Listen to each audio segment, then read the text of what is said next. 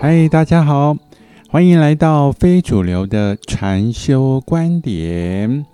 今天要跟大家来谈心，哈，呃，这个心要把它稍微刮胡一下。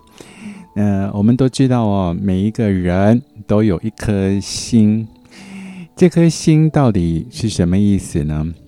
我们先讲一个人好了，一个人呢，他有身体。有思想，再来就是感受。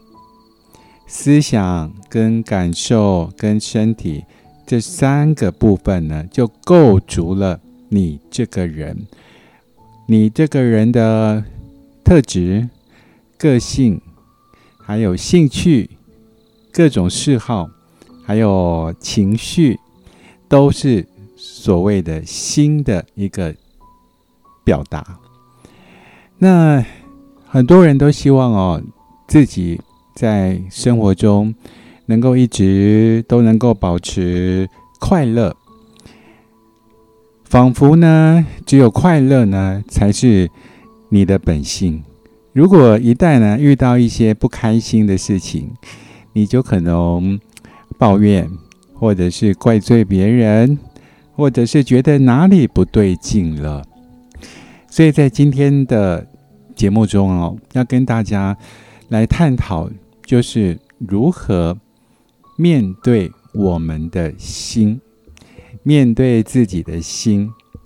首先啊，呃，要跟大家来分享的就是心这个特质哦，它本来就很像海平面上的波浪，有时候高潮。有时候低潮，有时候浪花很漂亮，有时候浪花就不怎么漂亮。它就是一直不断的在变动当中，这完全就跟你的心情的起伏啊，完全是一模一样的。所以有时候你觉得遇到什么事情有理由，或者是没有理由，很开心。有时候遇到一些事情，有理由或没有理由，都觉得很沮丧，觉得很落寞，或者是孤独，各种负面的情绪。如果我们真的能够去理解一点，就是不论是心在高潮的这层面，或在低潮的层面，它都是属于一种自然的波动。所以，当初禅宗的二祖慧可，在雪地里面跪坐了三天三夜，甚至把一只手呢都把它给砍了，那就希望达摩能够为他安心。可是达摩有没有为他安心呢？他就问慧可。你把你的心拿来，我来帮你安。那一慧可就一脸就开始懵了啊！我我我我的心在哪？我怎么都找不到我的心？然后达摩就知道，哎，你已经明白了啊！所以他就说：“我已经把你的心给安好了。”所以。这种心的起起起伏伏，它是属于情绪层面。那如果要超脱，那只有一个办法，就是很深刻的去理解它的构造、它的运作。它不是那种心脏的心，哈，它是一种情绪的中心。一般而言呢。呃，我们时常啊遇到一些恐怖的事情，或者是惊吓的事情，都会抚摸我们的胸口。那这个胸口呢，就是属于心轮的部位。如果我们能够时常把注意力放在这个胸口的心轮这个部位的话，那基本上你的累积在头脑。很多的浊气就会慢慢的降了下来，至少胡思乱想的机会哦就减少很多。所以刚刚讲到，构成你这个人就是身体，还有你的大脑、思想，还有你的情感，这三个层面构成今天现在此刻的你。你可能觉得说，我是一个什么样的人？这样的人跟那样的人，他都属于身体、跟思想、跟情绪这三个所组成。如果真的要想每天都很快乐，或者至少我烦恼很少，那这个凶手是谁呢？这三个到底是凶手是谁呢？当然有可能是身体，毕竟哦，如果长期身体不舒服，有有一些慢性病啊，为什么造成你的？情绪不快乐，这也有可能。不过大部分哦，还是你的思想过度的使用，使用过度呢，就对很多事情呢判断力就不准确，你也没办法去使用直觉，你只能凭借着你的一些过往的经验去决定很多事情。可是你想想看。储存在大脑中的，都是一些回忆跟一些经验。这些经验要能够把它使用在每一刻发生的事情，要去处理面对，也许可以，也许会失败。我反而觉得失败的机会还蛮高的。所以，呃，人生哦？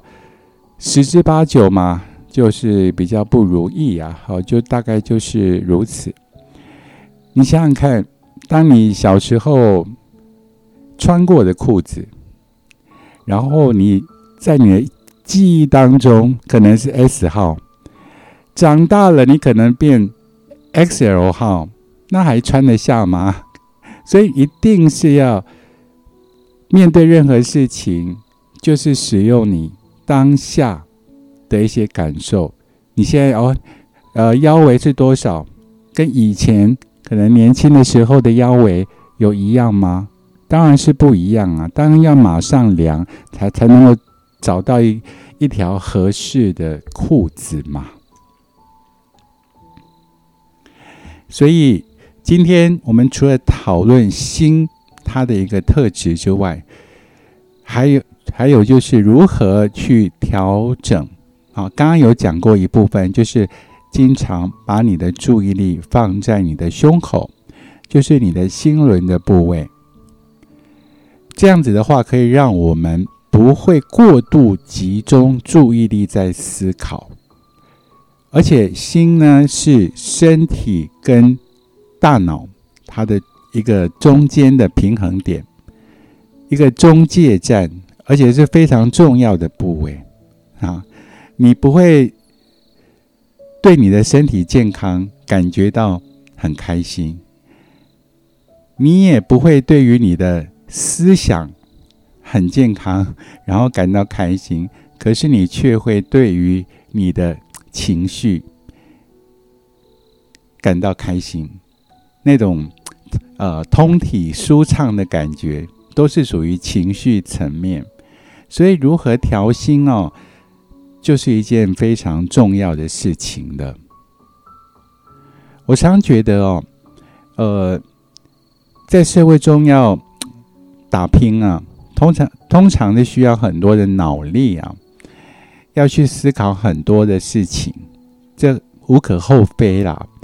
但是，如果我们没有在工作的时候，或者是我们在休息的时候，我们可不可以暂时使用一些好的方法？就像我刚刚讲的，你把你的注意力放在你的胸口的部位，这样子的话，你的思想就不会那么的密集，也不会那么的集中。那么，这个思想跟思想，也就是念头跟念头中间，就会有越来越大的空隙。当这空隙越来越大的时候，你的心的正面的特质呢，就会显现出来。这种同理心，还有慈悲心、信任的感觉，都是属于心的层面。人性的光明面呢，也会在你的因为思想念头减少之后，很自动的就显现出来了。所以，我们并不是说一定要去做很多的善事，或者是做很多的好事来累积功德。好，当然，呃，众善奉行也很重要啦。但是，我们如果说能够理解到头脑。的思虑过多，思想过于复杂，就是影响我们情绪的一个很重要的、很重要的因素。所以，我们也其实也不是真的如何去让你的心变得快乐，而是只要你的思想能够减少，念头能够减少，自动、自然而然，你就觉得蛮快乐的，而且不需要。任何的理由完全不需要，你也不用去中乐透，你就会觉得很快乐。那么至于在身身体的部分呢，我们就保持一个运动的好习惯。